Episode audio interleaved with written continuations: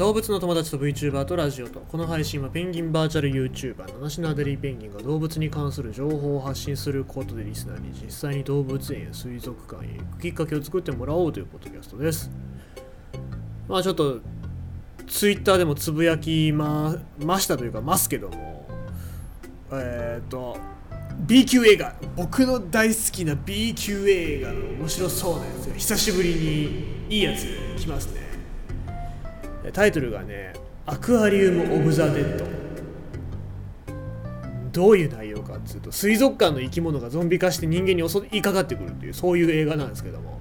見たらヒトデが人にの顔にこうフェイスハガーみたいにガーッツーッつって襲いかかってきたりとかセイウチとかカニが人を串刺しにするとかってそういう映画ですよ。そういうまあ多分 B 級映画なんでしょうけどもそういうのがあって見たいなと思うんだけどもこれ日本で公開されるのかな？もし公開されるんだったらでも映画館まで見に行くような価値があるかどうかなんだよね。もう僕の中でどういうところに価値があるかというと水族館にいるペンギンがどういう手段で人間を攻撃するか。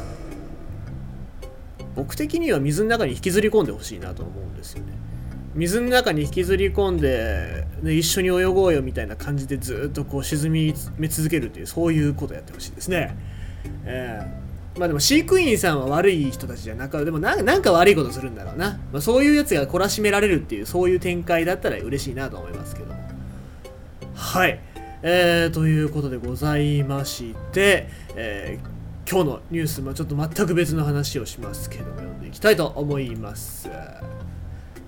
東アフリカのバッタの大群大量の殺虫剤で相当な環境リスク。まあ、バッタの話聞かないよねと思ったんだけどバッタの話全然収束しておりません。さあ、えー、どうなっているのかっていうところ気になりますけども2019年後半以降砂漠飛びバッタの大群がアフリカ北東部のアフリカの角を覆い尽くし農作物や牧草地を食い荒らしてきた。その対策としてバッタを追跡して退治するための驚くべき大規模な作戦が開始されたと。いうことで、えー、国連食糧農業機関 FAO なんですけどもが、主導する東アフリカ8カ国での殺虫剤の散布活動の結果事態最悪の事態は今までのところ回避されている。FAO の推計ではこの作戦のおかげで2020年にはアフリカの角及びアラビア半島南部のイエメンに住む2800万人分の食料と牧草地が守られたという報告をされているそうなんでございます。ただ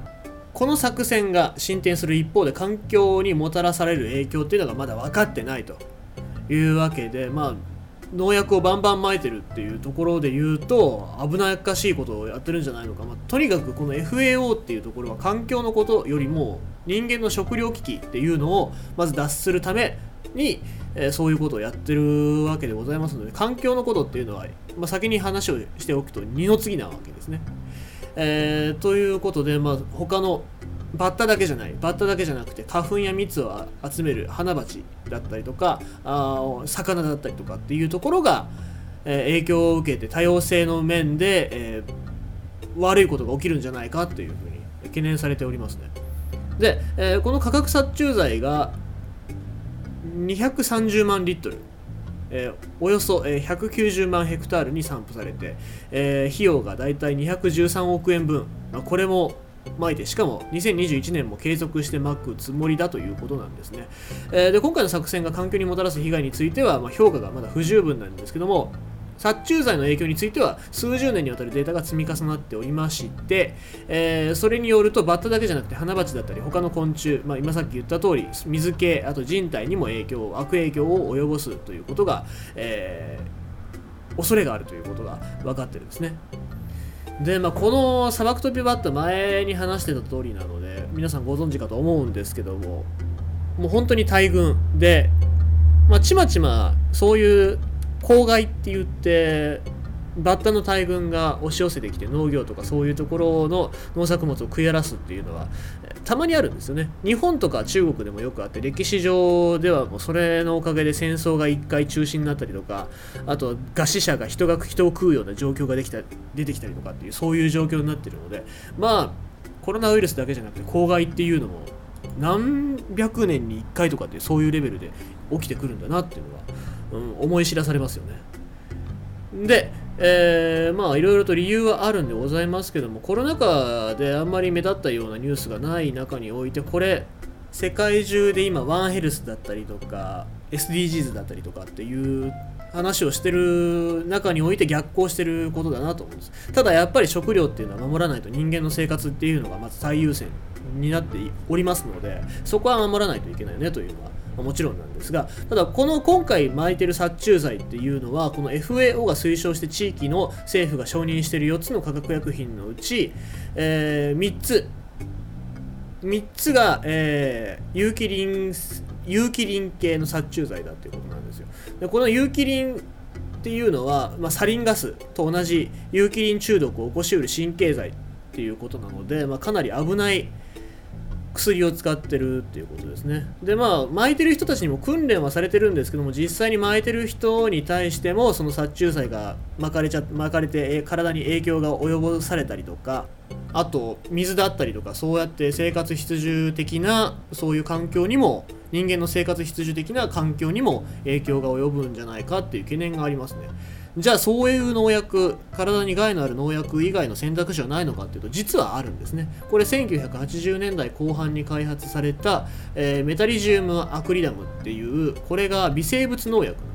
ただこの微生物農薬っていうのが、えーまあ、98年から市場に流通してるんですけどもこれバッタが速攻で死ぬわけじゃなくてバッタが死ぬまでに数日要するし、えー、あとは成虫に対して効果があるんじゃなくてまだ飛べない幼虫に対して効果がある。で、えー、あとは効果なんですね。値段が高い。で散布方法もちょっと難しいということなので、まあ、訓練するのにもお金がかかるっていうことなんですでこのバッタだけを駆除するっていうその最大の特徴が商品としての価値を下げているっていうことなので、えー、メーカーがあんまり作りたがらない。だからコストがかかる商品になってるっていうことなんですね。もうだって自分の国で別にバッタが大量発生したんだったらめちゃくちゃ売れるんでしょうけども別に他の国で、大量発生してでいつそういう大量発生が起きるかどうかもわからないんだからあんまり作りたがらないですよね、だから、まあ、使用される機会が少ない製品っていうのは基本的には作りたがらない。っていうことなので、えー、まあ、とにかくこういうものを待ってるんだったらまあ今既存のそうやって即効性のある、まあ、環境に悪い薬品っていうのを使いたがりますよねっていう話なんですね。えー、で影響の程度っていうのは結局のところ今の今分かってないんですけども、まあ、この散布活動っていうのが開始されてもうすでに1年間経つんですけども FAO 自体っていうのはこの薬品散布によって環境へどれぐらいの影響が及ぶのかっていうことの評価をまだ公表してないらしいんですよ。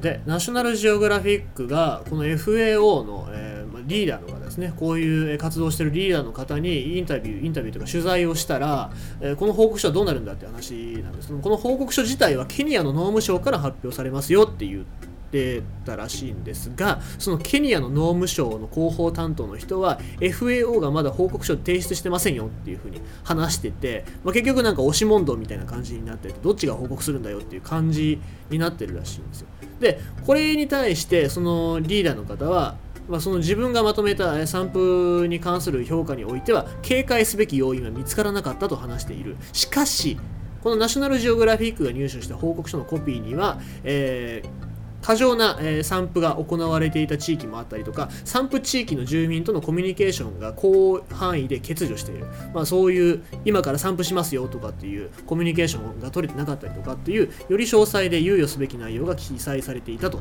いうことですね。でしかも調査した13地点より、えー、のうち4地点では砂漠飛びバッタの死骸が全く見つからなかった。だからこれは散布の効果がなかったのかそれとも全く行ってないのか。っていうところで、え、まあ、実際費用もかかりますからヘリコプターとか車両を利用できなかったっていうこともあるのかもしれませんけどもただ全くそういうことやってないっていう地域もあるので怪しい。報告書自体が怪しいです。まあね、WHO が今回のコロナ騒動であんな感じになってたのを見てると、これで FAO 自体も、ちょっとなんか怪しいことやってんじゃねえのかなっていうふうに疑いの目を向けてしまいますよね。えー、まあ世の中が全て良くなるようにと言って頑張ってる人たちがいるわけだと僕は信じたいですけども、もし公表するのであればちゃんとした、えー、報告書っていうのを提出していいことも悪いことも書いてほしいなとは思いますねさあ、えー、ということでございまして今日のニュースは